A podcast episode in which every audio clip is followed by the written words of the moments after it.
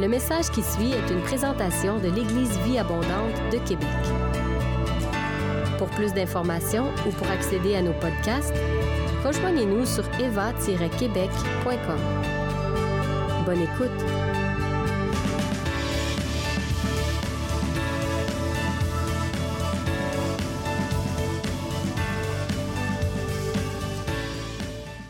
Mais ce matin, je suis pas là pour vous euh, vendre la JVA, je suis là pour vous partager ce que Dieu a mis sur mon cœur pour l'Église. Euh, je pense que ça peut parler à plusieurs. Donc, le titre de mon partage, de mon partage ce matin, c'est une question de perspective. Donc, je ne sais pas si vous avez déjà entendu cette phrase, cette phrase classique qu'on entend euh, dans différents contextes.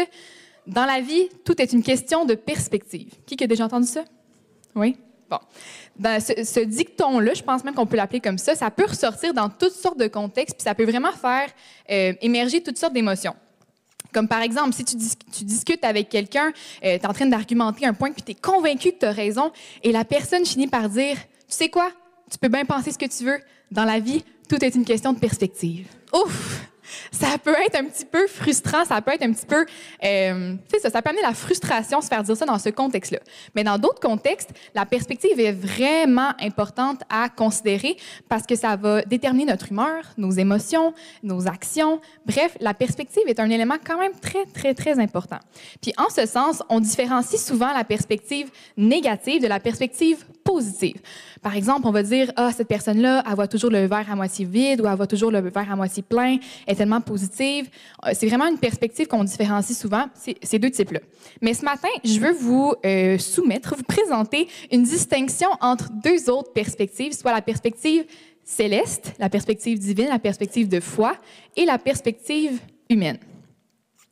Puis attention, là, faut pas voir la perspective négative, positive comme des synonymes de la perspective euh, céleste humaine. Je pense vraiment que c'est des compléments. Je pense que de, du choix qu'on fait de choisir la perspective céleste, divine, la perspective de foi ou la perspective humaine va découler une perspective qui va être positive ou une perspective qui va être négative. Donc, faut vraiment les voir comme des compléments. Petit, euh, petit point très important. Donc, euh, également, faut voir les perspectives, je crois, comme une, une une question de choix. C'est vraiment euh, la perspective que le choix soit conscient ou non. C'est un choix, un choix qu'on fait quand on regarde une situation, de l'analyser avec la perspective céleste, la perspective divine, ou la perspective humaine. Je pense aussi qu'on peut voir la perspective comme un filtre, comme une lunette qu'on met euh, pour regarder une situation. On peut choisir de ne pas mettre de lunettes, mais ça ne veut pas dire qu'on va bien voir la situation. Ça, c'est un autre, un autre détail. Mais euh, clairement, je crois que la perspective, c'est comme une lunette qu'on prend pour regarder une situation. Parce que tout dépendamment, la lunette qu'on va mettre, on ne verra pas la situation de la même façon. Et euh, c'est certain que, je ne sais pas pour vous, mais moi, la, lunette qui est plus, facile, plus confortable à mettre, la lunette qui est le plus, euh, que j'ai le réflexe de mettre, c'est définitivement ma, ma, lunette humaine. Quand je suis devant une situation, quand je fais face à, à, une situation qui me génère des émotions ou quoi que ce soit, mon réflexe, ça va être de regarder la situation par ma lunette humaine. Ah, mes besoins, mes droits qui sont brimés, mes émotions.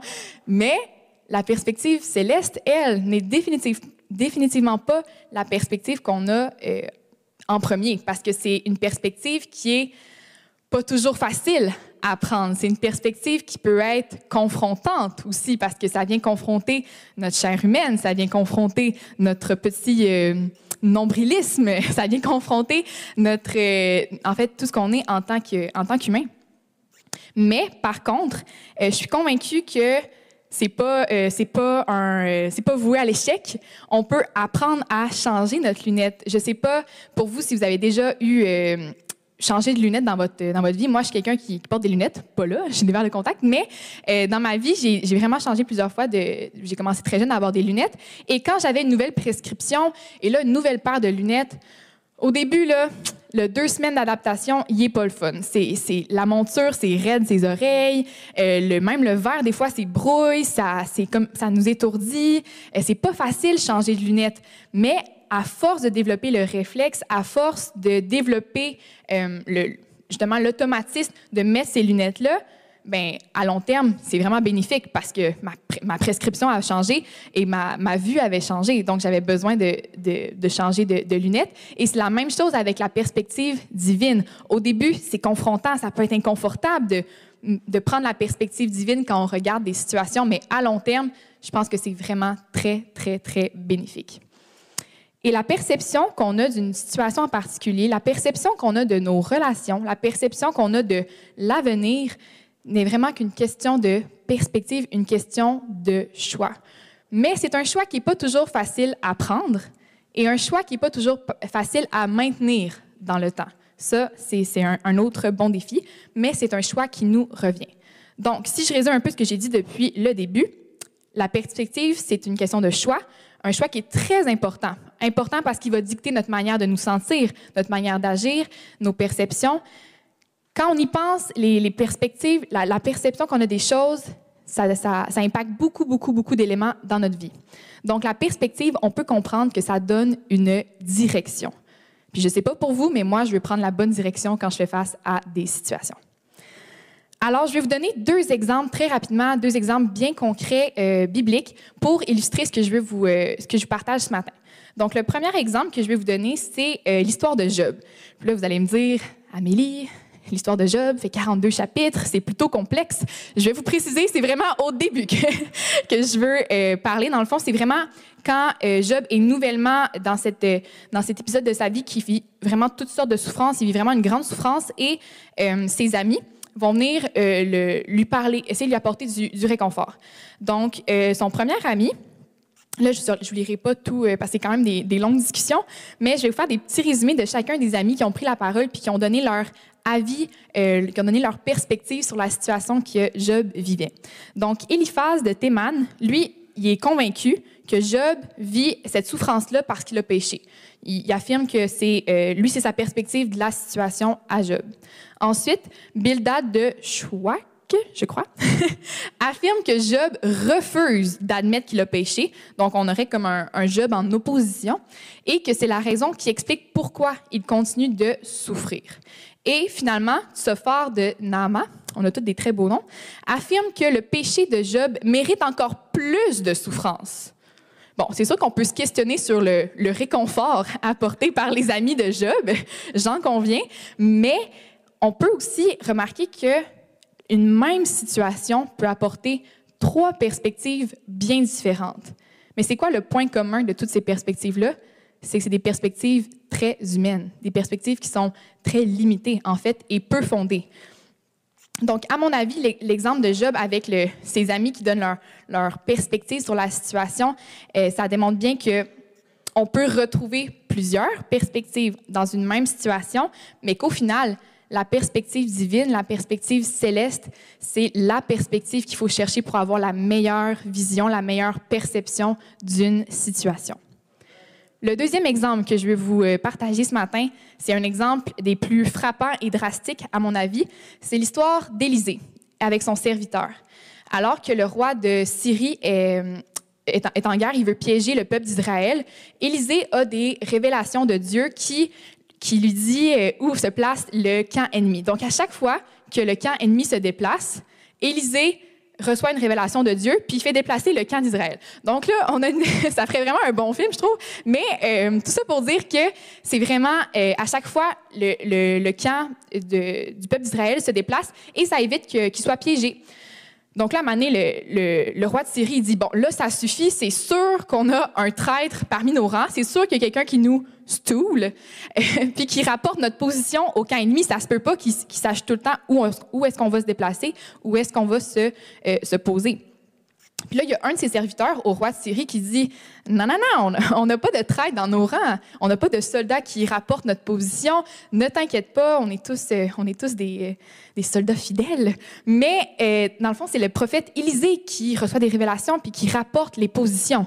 Alors, je vais vous lire comment le roi de Syrie a réagi à ce que son serviteur lui a dit. Donc, c'est dans 2 Rois, chapitre 6, versets 13 à 17. Alors, le roi de Syrie donne cet ordre allez voir où il est et je le ferai arrêter. Quand le roi de Syrie apprend qu'Élisée se trouve à Dothan, il envoie une troupe nombreuse de soldats avec des chars et des chevaux.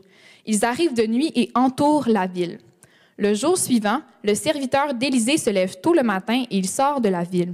Il voit les soldats, les chevaux et les chars qui entourent la ville. Il crie Quel malheur Maître, qu'allons-nous faire Élisée répond N'aie pas peur.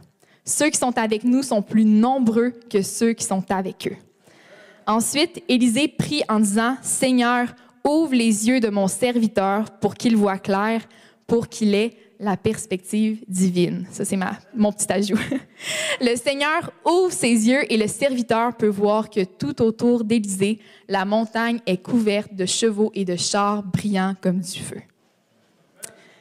pour moi, c'est vraiment, euh, ben, premièrement, c'est sûr qu'on pourrait faire une présentation de 45 minutes sur ce passage-là, c'est certain, mais je trouve tellement que ça vient illustrer ce que je euh, voulais simplement vous partager ce matin. Je trouve que c'est un, un, exemple frappant du continuel euh, combat, du continuel dilemme qu'il y a entre la perspective divine et la perspective humaine quand on fait face à des situations. Et ça démontre tellement bien que peu importe la perspective qu'on choisit, Dieu est à l'œuvre peu importe la perspective qu'on choisit d'avoir face à des situations, Dieu est à l'œuvre. Et Dieu, lui, a la big picture. Dieu a la vue d'ensemble sur la situation. Et euh, faut, c'est, difficile des fois à se rappeler de ça, mais Dieu a la vue d'ensemble sur les situations. Et c'est pour ça que sa perspective est souvent bien différente de celle qu'on peut avoir.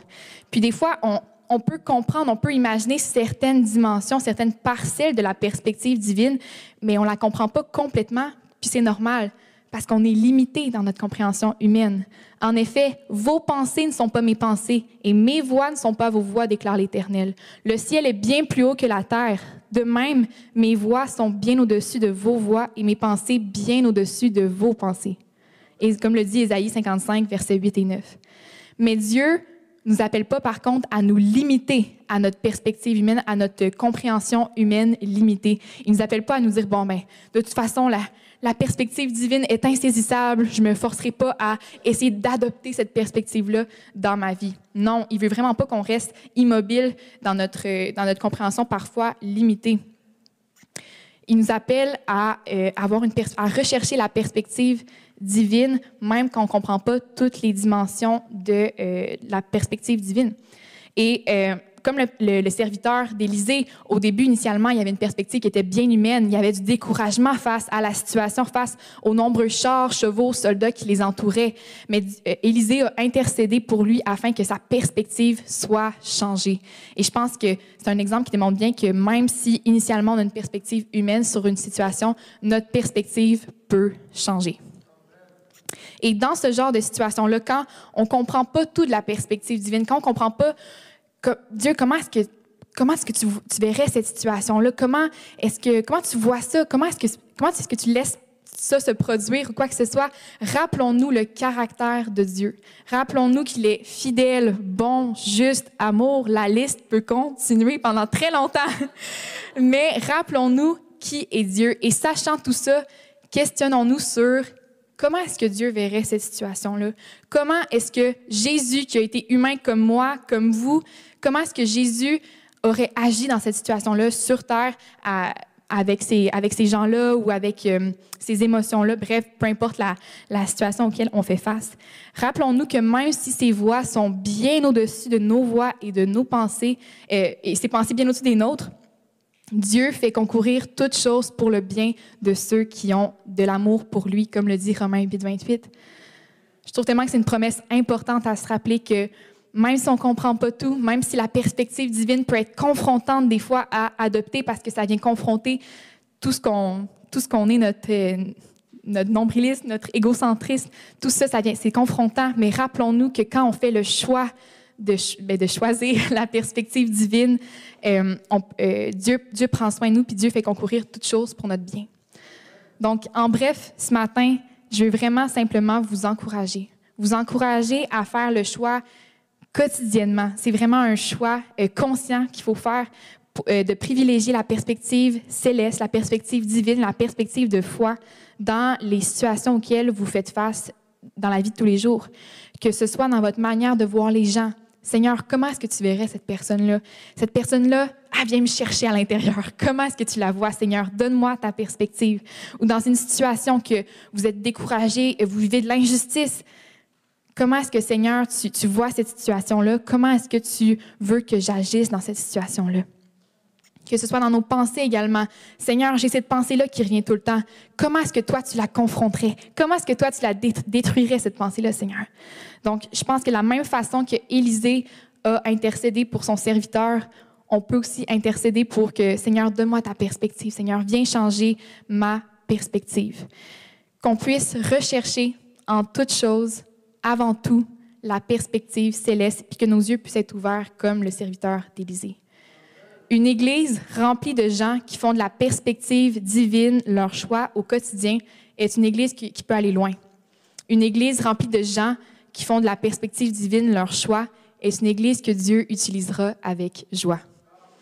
Donc, c'est vraiment ma, prière pour, euh, pour nous, pour vous ce matin, vraiment qu'on puisse, euh, euh, qu'on puisse prier, Seigneur, viens changer ma perspective, Seigneur, donne-moi ta perspective et dans nos vies personnelles, mais également en tant qu'Église. Je pense que c'est vraiment important de toujours se rappeler, Seigneur, on est, on est là pour toi, on est là pour faire avancer ton royaume, alors donne-nous ta perspective. Si vous avez aimé ce message, nous vous invitons à vous joindre à nous lors de nos rencontres du dimanche matin. Vous trouverez l'horaire et l'emplacement de nos réunions sur notre site internet eva-québec.com. N'hésitez pas à communiquer avec nous et que Dieu vous bénisse.